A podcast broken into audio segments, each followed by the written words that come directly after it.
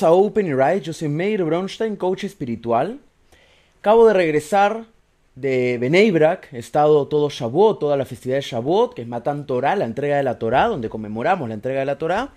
Acabo de regresar de Beneibrak, de estar con mi Rebe, tres días intensos, eh, viernes, Shabbat, Shavuot, tres días intensos, la verdad que fue una experiencia muy linda, muy espiritual, muy elevada, y tuve una, experiencia muy linda con mi Rebe. Viví básicamente con mi Rebe estos tres días. No dormí en su casa, pero estuve ahí todo el día.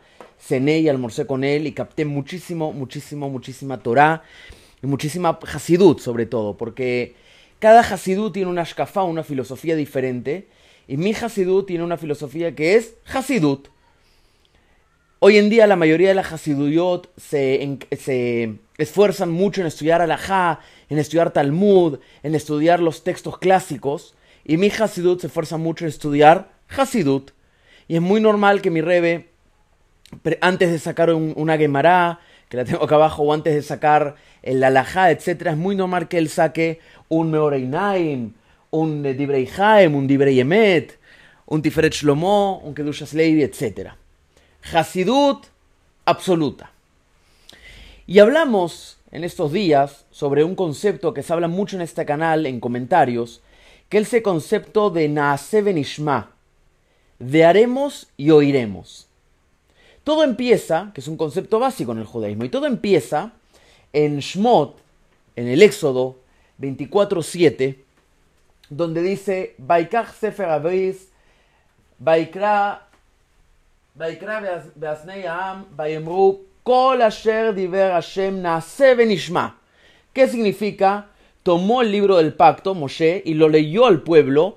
Libro del pacto estamos hablando desde Bereshit, desde el inicio hasta ese momento. Tomó el libro del pacto y lo leyó al pueblo y ellos dijeron todo lo que habló Hashem, el Eterno, haremos y oiremos. ¿Sabes? Esto es Hasidut pura. Es un concepto desarrollado en la Hasidut. ¿Sabes por qué nace Benishma? Esto lo escribí yo, se los estoy leyendo a ustedes. Y también lo voy a mandar por el newsletter de Open Your Eyes. Así que suscríbanse, el link está abajo en la descripción de este video. Si me ven un poco serios porque todavía estoy muy eh, tocado con todo lo que he vivido este fin de semana, que fue, eh, fue algo muy elevado. Y una cosa antes de leer esto que quiero contarles. Eh, Rudolf Otto, me parece que se llamaba, era un teólogo alemán, que él dijo que descubrió la existencia de Dios cuando entró a una sinagoga. Ahí él entendió que existe Dios, cuando vio a los judíos rezar.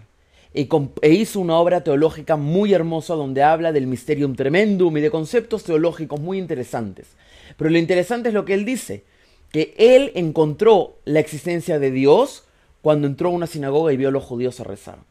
Y Martin Buber, el famoso filósofo Martin Buber, hay un libro que se llama Las cartas de Martin Buber. Martin Buber cuenta que él descubrió a Dios cuando fue a rezar con los Hasidim.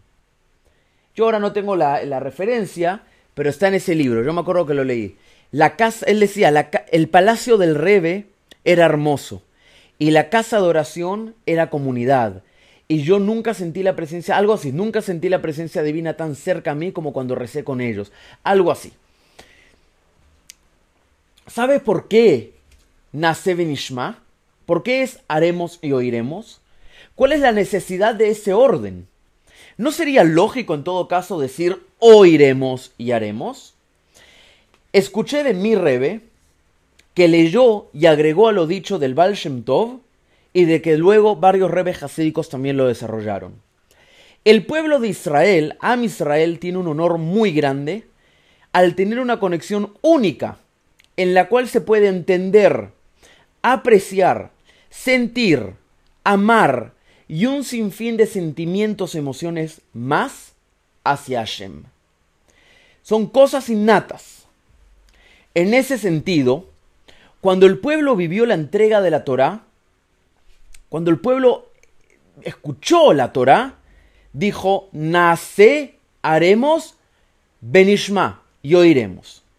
Porque primero queremos cumplir con Akadosh Baruchu, con Riboino Sheloilom, con con Dios, sin la necesidad de estar ligados a un entendimiento. Como dijo mi Rebe, además, la fe, la emuná y el entendimiento no van de la mano.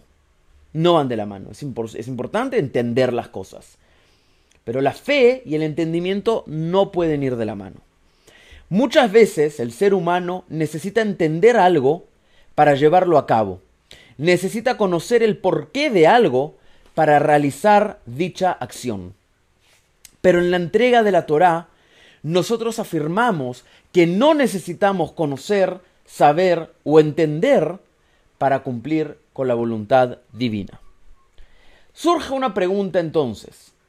¿Es incorrecto cuando rezamos pedirle a Hashem que nos ayude a entender el porqué de algunas cosas que vivimos?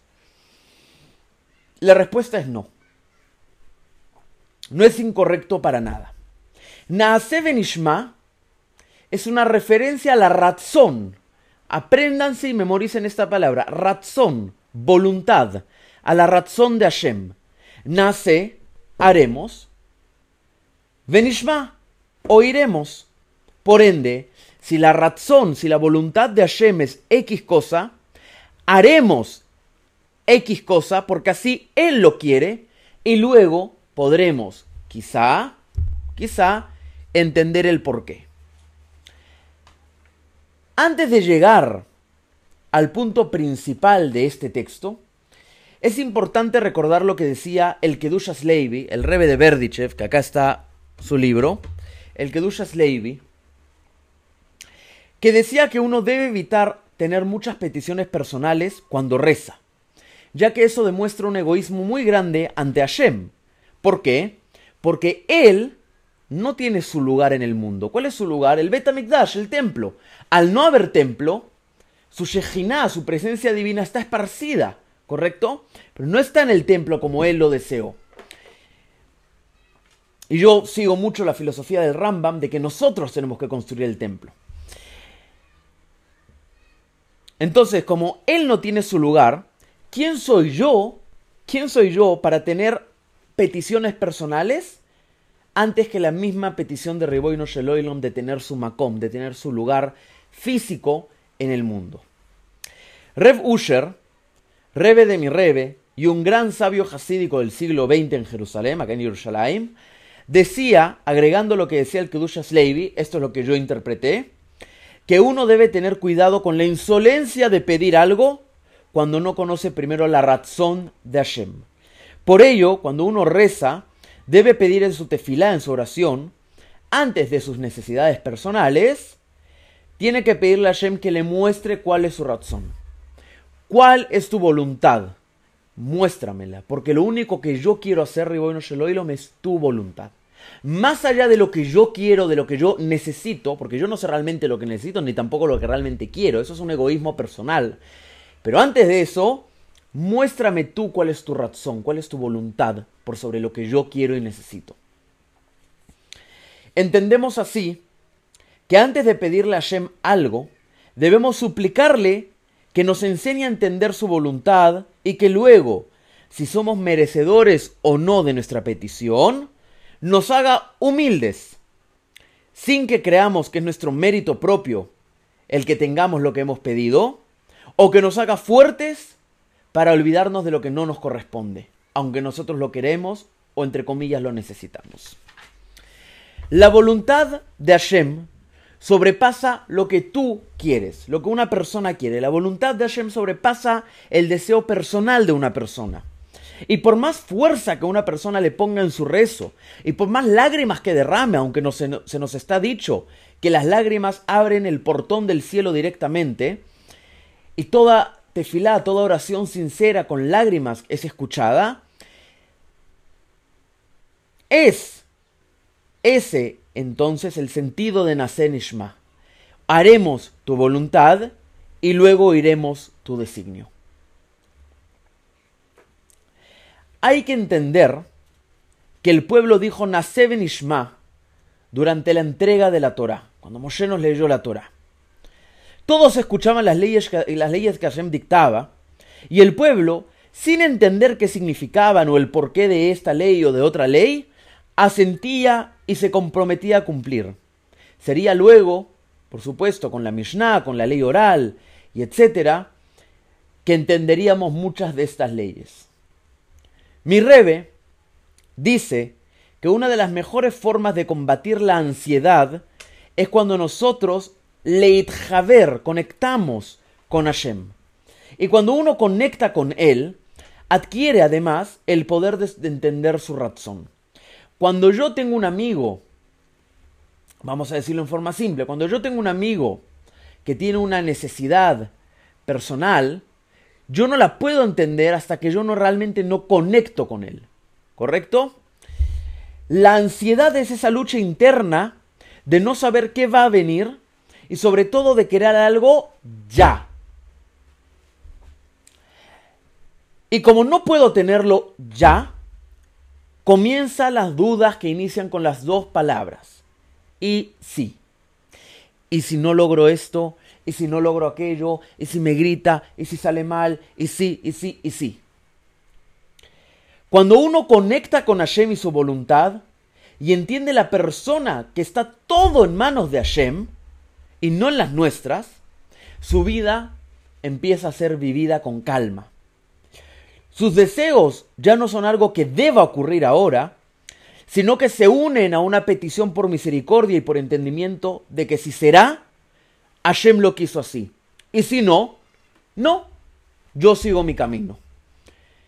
Yo me uno a ti en tu voluntad, sabiendo qué es lo mejor para mí. En cuestiones de tiempo, cuando queremos algo ahora, pero sabemos que demorará muchos días, meses o años incluso, uno debe aprender a aprovechar, y esto es muy importante, ese tiempo para su crecimiento espiritual para subir madregot, para subir niveles espirituales. El trabajo que hacemos para subir estos niveles se logra con los cambios de nuestras midot, de nuestras características personales, nuestras midot negativas en este caso. ¿Y cómo se tiene que aprovechar el tiempo? ¿Cuál es la fórmula para aprovechar el tiempo? Como lo reveló el Koshnitzer Rebbe, que acá está el Sefer, en su comentario a la primera Mishnah del capítulo tercero del Pirkei Avot, una midá, una característica personal, se trabaja en su día. Interpretemos día no solamente como momento, sino también, eh, interpretemos día no solamente como día literal, sino también como momento. Lo que tú puedes arreglar hoy, no lo vas a poder arreglar mañana y no lo has podido arreglar ayer. Hoy puedes hacer un trabajo personal y espiritual que no vas a poder hacer mañana y no lo vas a haber podido haber hecho ayer. Cuando nuestro sabio Ileil dice que no dejes para después lo que puedes hacer ahora, o en otra forma de decirlo, no dejes para mañana lo que puedes hacer hoy, hace referencia justamente a no dejar nuestro arreglo personal que tú puedes hacer ahora para otro momento. Acá hay un ejemplo, por, vamos a decir un ejemplo una persona que tiene caas, que tiene ira y que grita mucho. Una persona que grita mucho y tiene ira y lo sabe, puede decir, bueno, mañana lo arreglo, mañana lo arreglo, mañana lo arreglo. Pero hoy ahora viene alguien y te dice, este, hoy rompí esto. No, como va, va, va. Es ese momento donde tú puedes arreglar esa mirada negativa y avanzar y subir, subir un nivel espiritual, arreglando esa midá. Pero si tú agarras y dices, no, lo arreglo mañana, entonces, esta oportunidad que has tenido ahora, ya la perdiste y se acabó, no vuelve. Mañana no va a ser la misma oportunidad y mañana va a poder ser incluso mucho más difícil de lo que fue ahora. Cuando uno quiere seguir la razón, la voluntad de Hashem, no busca de ninguna forma seguir el deseo propio, ya que él, ya que el mismo es nada comparado con el del Creador. Para dar un ejemplo del trabajo que uno tiene que hacer, vamos a ubicarnos con una novia y un novio. La novia quiere casarse lo antes posible y el novio quiere esperar 10 meses porque solamente en 10 meses el padre va a poder estar en su boda. La decisión del rabino al final es que esperen 10 meses y que venga el padre a la boda. La novia tiene entonces una oportunidad fantástica y que obviamente viene de Minas viene dada por Hashem. Para trabajar en sus midot negativas que puedan poner peligro al Shalom Bait, a la paz en el hogar. El concepto de Shalom Bait es un concepto que nosotros desarrollamos mucho, que es el de la paz en el hogar, para que todo siempre vaya bien, para que todo vaya con amor, para que la mujer y el hombre se sientan cómodos mutuamente, se sientan escuchados, se sientan amados, para que haya un buen ambiente para los hijos, una buena educación. Son 10 meses en los que, en vez de verlos con ansiedad y desesperación, como nosotros estamos lamentablemente por nuestro egoísmo interno maleducados a hacerlo así, son 10 meses en que, en vez de usar ansiedad y desesperación, podemos verlos como un momento perfecto para trabajar esas características negativas de nuestra forma de ser. Como por ejemplo puede ser la poca paciencia, las malas palabras, la ira, etc.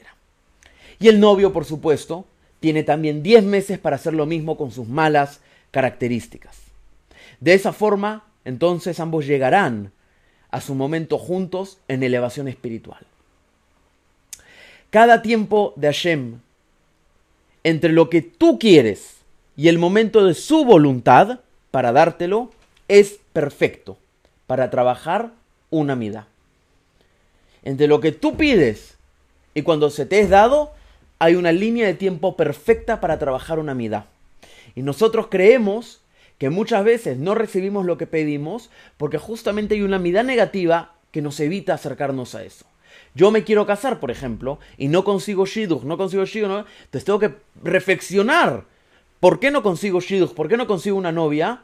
Y debe ser entonces porque quizá tengo cas, tengo ira, o quizá tengo, em, eh, tengo poca paciencia. Entonces cuando trabajamos esa mida negativa del juicio del Shamaim, del cielo, se nos otorga la petición.